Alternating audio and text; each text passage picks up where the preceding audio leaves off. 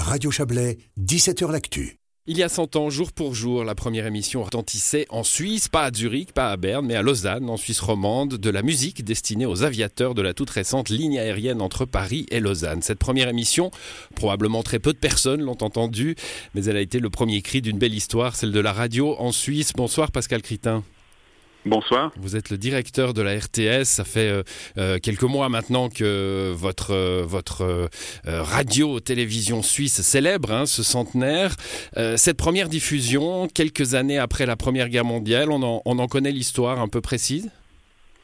C'est exactement ce que vous avez dit. Donc, un ingénieur euh, mélomane en même temps, de génie, Roland Pièce, originaire de B d'ailleurs, hein, qui travaillait à la commune de Lausanne. Eh bien, il a installé un, grand émetteur sur les hauts de Lausanne qui ainsi permettait de faire la radio avec les pilotes de la ligne Lausanne-Paris.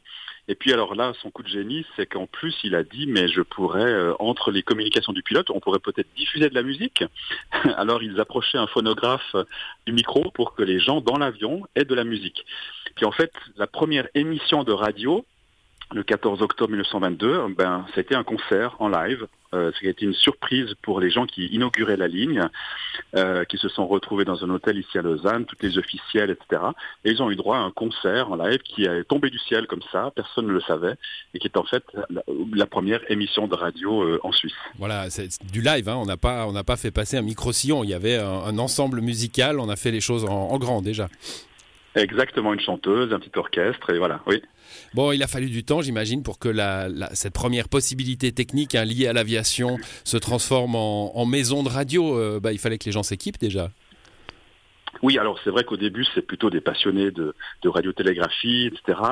Mais assez vite, il y a quand même des gens qui commencent à, imaginer du contenu, des causeries, comme on disait. Et puis, euh, il y en a eu un peu partout. C'est parti un peu en ordre dispersé. Euh, nouvelle technologie oblige. Et euh, assez vite, il a fallu structurer le marché déjà. Et donc les premières concessions, les premières organisations sociétés arrivent cinq ou six ans après. La, radio née à Genève en 23, puis en Suisse alémanique, etc. À noter que c'est la Suisse romande qui est pionnière, hein, comme vous mhm. l'avez dit. Euh, et puis très très vite, ben, ça s'organise en société de radiodiffusion et la première euh, concession et la création de la SSR arrive en 1931 avec euh, là l'idée justement d'une d'une on va appeler ça maison de la radio hein, parce que ça fait un peu mhm. ça fait un mhm. peu époque justement Bon, après ces, premiers temps euh, héroïques, il y a un grand moment euh, de la radio en Suisse, en Europe, euh, évidemment, dans le monde entier, c'est la Deuxième Guerre mondiale, la Seconde Guerre mondiale, appelons-la encore comme ça, avec la BBC, bien sûr, mais la radio suisse, qui était une sorte de deuxième BBC hein, pour les territoires occupés. Oui, ben, dans le fond, la guerre des hommes a été la guerre des ondes.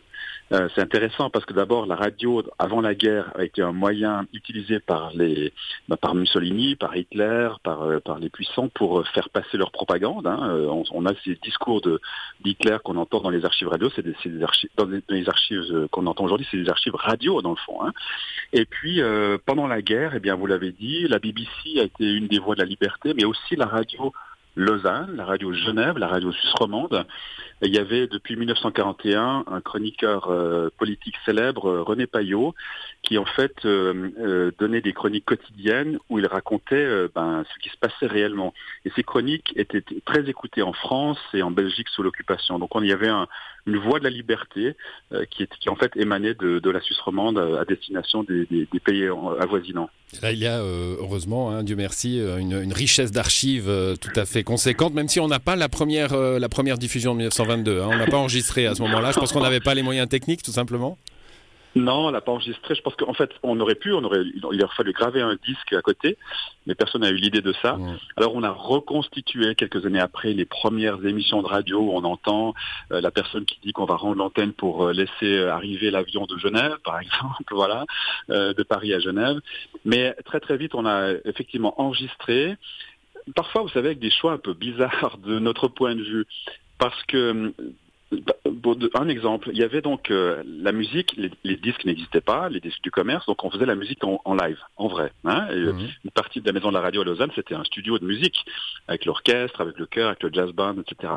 Et donc, euh, paradoxalement, on n'a pas enregistré les œuvres musicales parce qu'elles se jouaient tous les jours, mais on a gardé la voix des, des annonces. C'est un peu bizarre, hein Et puis dans le radiothéâtre, souvent on avait pas nécessairement la pièce, mais on avait d'autres annonces aussi.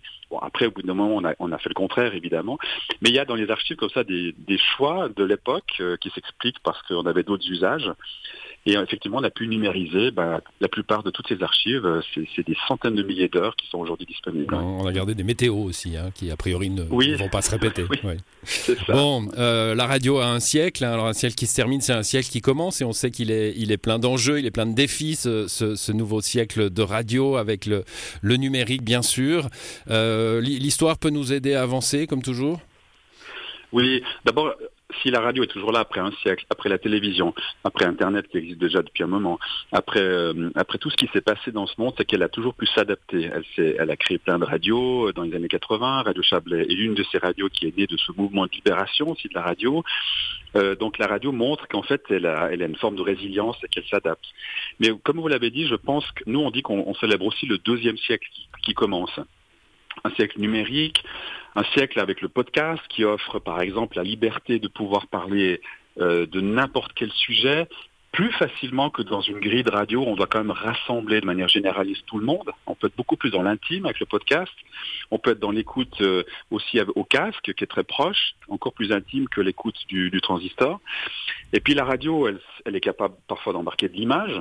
Alors il y a des grands débats là-dessus. Mais l'intérêt, nous on le voit avec Forum par exemple, c'est qu'en fait on ajoute du public. Et donc on fait rayonner, rayonner davantage les émissions de radio. On ne le fait pas partout, dans toutes les émissions, mais on le fait pour certaines. Moi, je crois qu'il y, y a, un avenir. Le, le, son est toujours présent. Les plateformes de streaming le montrent. Euh, et puis, on a une force, c'est que les gens qui font de la radio, eh ben, ils peuvent apporter une signature, ils peuvent apporter un propos. Et, et on, on, a une relation de confiance avec le public. Les mmh. gens qui écoutent Radio Chablais font confiance à Radio Chablais. Sinon, euh, disons, on pourrait trouver une partie de ces informations ailleurs. Mais les gens écoutent Radio Chablais parce qu'ils se sentent proches, il y a une proximité, une confiance, et c'est ça qui est, notre avenir, je crois. Voilà, avec une, technologie, mais vous l'avez dit, hein, dès, le début, il a, fallu, euh, il a fallu adopter cette nouvelle technologie, il a fallu réguler un marché, bah, c'est ce qui est en train de, se passer depuis quelques années avec le, numérique qui entre dans la radio, mais dans tous les médias, et, et c'est l'aventure que, que, nous vivons tous. Merci à vous, Pascal Critin, d'avoir euh, pris quelques instants pour parler de, de, ce centenaire. Il y a des célébrations à la radio suisse romande hein, depuis le début de cette année autour de, de ces 100 ans, et, et cette semaine, Histoire vivante, l'excellente émission historique sur, euh, sur l'histoire de la radio pendant toute la semaine avec euh, diffusion d'un documentaire dimanche sur RTS2. Merci à vous, bonne soirée. Merci à vous, bonne soirée. Et il m'a dit, Florian Barbet, qu'il vous souhaitait un très bon week-end.